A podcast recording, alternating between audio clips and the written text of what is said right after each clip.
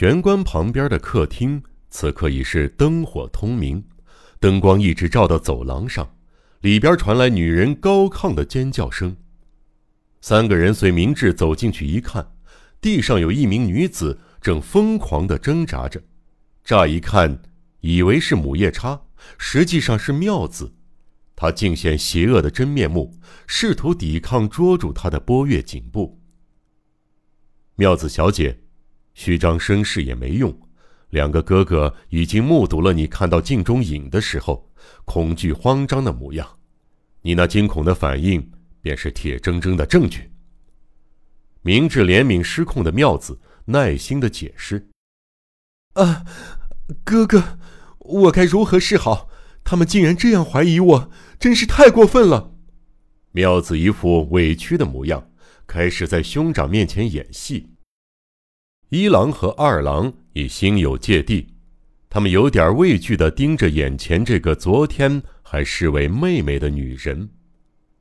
明智也不理会妙子的独角戏，继续说明：“妙子小姐，现在我要把你的所作所为大致向令兄描述，如果与事实有所出入。”请不吝指正。得知自己是奥村元造的亲生女儿之后，为了向父亲和兄长复仇，你绞尽脑汁儿，着手复仇计划前，第一步，你便设法取得我的信任，避免我日后妨碍你的计划。你佯装在 S 湖畔的饭店与我偶然邂逅，并想用美色牵绊我。不久之后，发生福田德二郎的命案。害死福田先生的就是你，妙子小姐。长笛送葬曲，洒在尸体周围的花瓣，血腥之中仍不忘你女性易伤感的本性，引起我的兴趣。这应该会成为犯罪史上最特殊的案例吧。接着，你恳求波月让我接手这个案件，请我从 S 湖畔赶过来，这当然是为了在途中绑架我。将我囚禁在汽船中，直到事件结束而设下的一个局。接着，一起起阴谋迅速提上日程，玉村家族的成员接连受到死亡的威胁。你的生父奥村元造从外部，而你在底内相呼应，里应外合，有条不紊地开展你们的复仇大计。可是，只要你遭到一点怀疑，元造四十年来的苦心就会立刻化为泡影，你们必须慎重行事。于是，你下了一个大决心，这个决心一般的年轻姑娘根本下不了，称得上胆大妄为。玉村一家遇袭的时候，你总是首当其冲，借此避开嫌疑。事实上，你也受过两次严重的伤害。有谁会认为遭遇如此凶残攻击的人，会是凶手的共犯呢？谁都想不到这会是凶残罪犯的自残手段。如果不是像你这般要强，如此破釜沉舟的办法，实在不能执行到位啊！然而，尽管你再三负伤，都不曾真正的危及性命，这一点首先引起了我的注意。后来又碰上了水漫地下室，被救出密道的只有你一个，并且带上了船。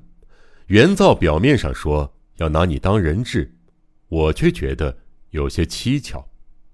就这样，你成了魔术师，帮助原造实现种种不可能，比如恶魔的死亡信息，像幽灵似的在玉村底内神出鬼没，因为你就是信差。所以这些事儿也就不足为怪了，难解的谜团不费吹灰之力全部解开了。无论是毒蛇事件还是善太郎命案，你来实施，简直是轻而易举啊！令尊担心你的安危，于是把你的卧房安排在他的隔壁。的确，走廊上有书生，但身为大小姐的你。即使进入了父亲的卧室，书生也不会起疑。何况你还收买了书生。好，至此我已经大略说到你的种种恶行，是否有什么错误？明智说完，妙子仿佛豁出去似的，沉稳的反驳道：“哈哈哈哈！哎呀，不愧是名侦探，推理真是精彩。可是你实在卑鄙，因为解不开谜底，万般无奈之下，竟然诬赖我不是玉村家的女儿。哈哈哈哈哈！啊，简直荒谬！够了，事到如今，不管你怎么狡辩，也于事无补。我早就调查清楚了。”甚至找到了有确凿证据的证人。明智用惯有的平稳口吻说道：“啊，你说的证人究竟是谁？K 私立医院的护士。我找到了你出生时看护过你的护士，对方也承认了曾收下奥村原造的巨款，把几乎在同时出生的文代小姐与你调换了。哎呀，二十年前的往事。”能够成为证据吗？要怎么捏造都行呢。哈哈哈！你似乎不当一回事儿，你觉得老糊涂婆子的话是颠倒黑白，是吧？不过，妙子小姐，证人不止护士一个人。啊啊！还有其他证人？看来你动用了不少人手啊。妙子的态度越发目中无人，明智嘴角浮现出高深莫测的笑容，接着。他打开房门，招呼正等在隔壁的人。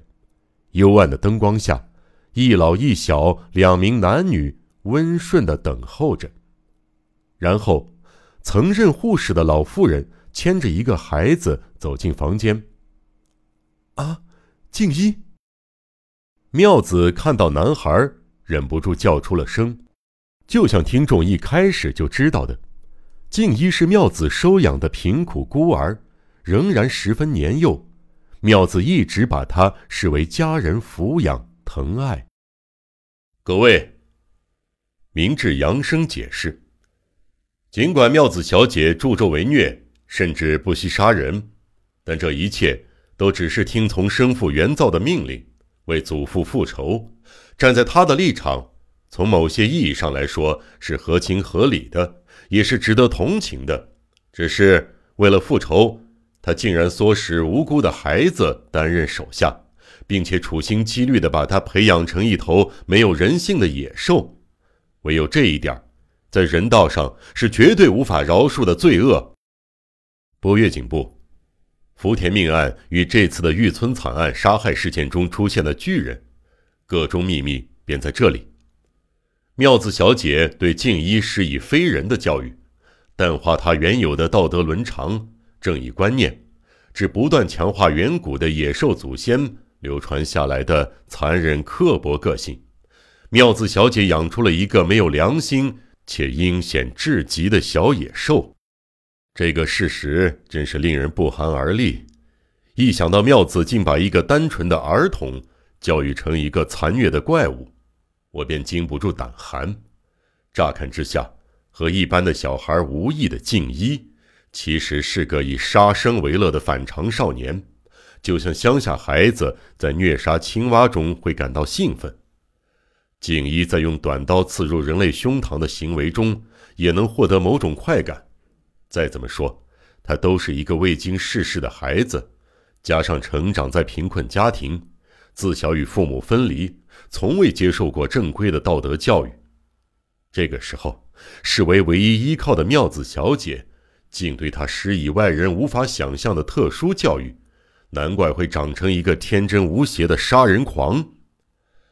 福田先生和玉村先生遇害的场所都是从内侧上锁，没有其他出入口的密室。这个难解之谜不断困扰着我们。然而，倘若是这名幼小的孩子他是共犯，谜团便能够迎刃而解了。关键就在门上的换气窗。没人想到可以从那般狭窄的地方出入，因为成年人体型再瘦小都难以穿越。但如果是静一，情况就大不相同了。体型纤细的孩子要钻过窗口，易如反掌。这办法太高明了，再多疑的警察也猜不到，才十岁的幼童会是共犯。妙子小姐带着静一潜入被害人的房间。由于进房的是家人，不会受到任何的阻挠。杀人之后，妙子小姐便吹奏长笛，撒下花瓣，凭吊完死者，即把房门钥匙交给静一，先行离开房间。静一从里边上锁，紧接着像只猴子般爬上换气窗，翻到外边的走廊上。犯案过程大致如此。至于那个巨人，是妙子小姐将静一扛在肩上，披上斗篷假扮的。这一方面可增添凶案阴森的怪谈要素，另一方面也能造成警方搜查上的混乱。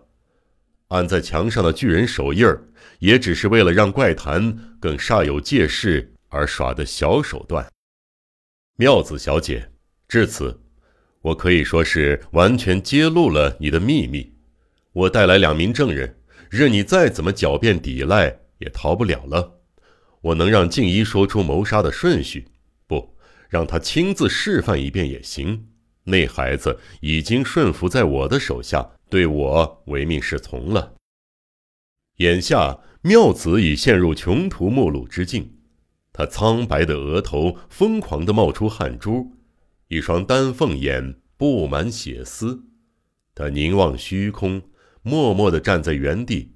不一会儿，他颤抖的右手一点儿一点儿慢慢地扶上胸口。啊！明智大叫着，飞鸟般扑上前。妙子被明智一撞，无力地瘫倒在地。众人尚未弄清情况，只是呆呆地看着这一幕。你想做什么？很危险呐！明智拿着从妙子手中夺下的枪，呵斥道：“你打算带一郎和二郎同归于尽，对吧？事到如今，你还没舍弃复仇的愚蠢念头吗？”啊啊！我我。我连自杀都不能吗？这太残忍，太残忍了！妙子趴着痛哭失声，而这也是最直截了当的坦白。一直被当作宝石王玉村家千金的妙子，受到众人的呵护，没想到竟是一名世间少有的毒妇，将大众、警方玩弄于掌心的她，现今竟然落得伏法下场，境况实在是凄凉。一郎与二郎实在不忍心看到昨天还当成妹妹疼爱的妙子，竟沦落至此。虽然他是杀害父亲的可憎仇人，但好歹我们也曾兄妹一场，请别，别太亏待他了。喂，妙子，你觉悟吧，再怎么哭也无济于事了。一郎忘却仇恨，温柔地对他说：“遗憾的是，趴在地上啼哭的妙子。”仿佛连这番安慰也听不进去，依旧无助地哭泣着，完全不像一个杀人恶妇。寂静的空屋一角，昏暗的灯光下，一行人鸦雀无声，只有毒仙美人妙子凄厉的哭声，夹着恨意、悲切的不绝于耳。最后，魔术师败下阵来，妙子立即被关进了收容所，取而代之的。可怜的文代也重获了自由。当他获知自己不是恶贼的骨肉，而是玉村宝石王的亲生女儿，一郎与二郎的亲妹妹时，究竟有多欢喜，就交给听众们自行想象吧。玉村一家由一郎继承，负责宝石店的经营，二郎成为他最忠实的左右手。失去父亲的兄弟意外与文代这个温柔婉约的妹妹相认，如今三人可是让大伙儿称羡的兄妹。文代不再是恶贼的女儿，也不再是出卖父亲的背叛者，她总算能够毫无顾忌地享受甜美的恋情了。文代，你要去事务所上班了？有一天，哥哥二郎忍不住调侃他。文代主动提出要担任明治小五郎的助手，每天前往位于开化公寓的事务所上班。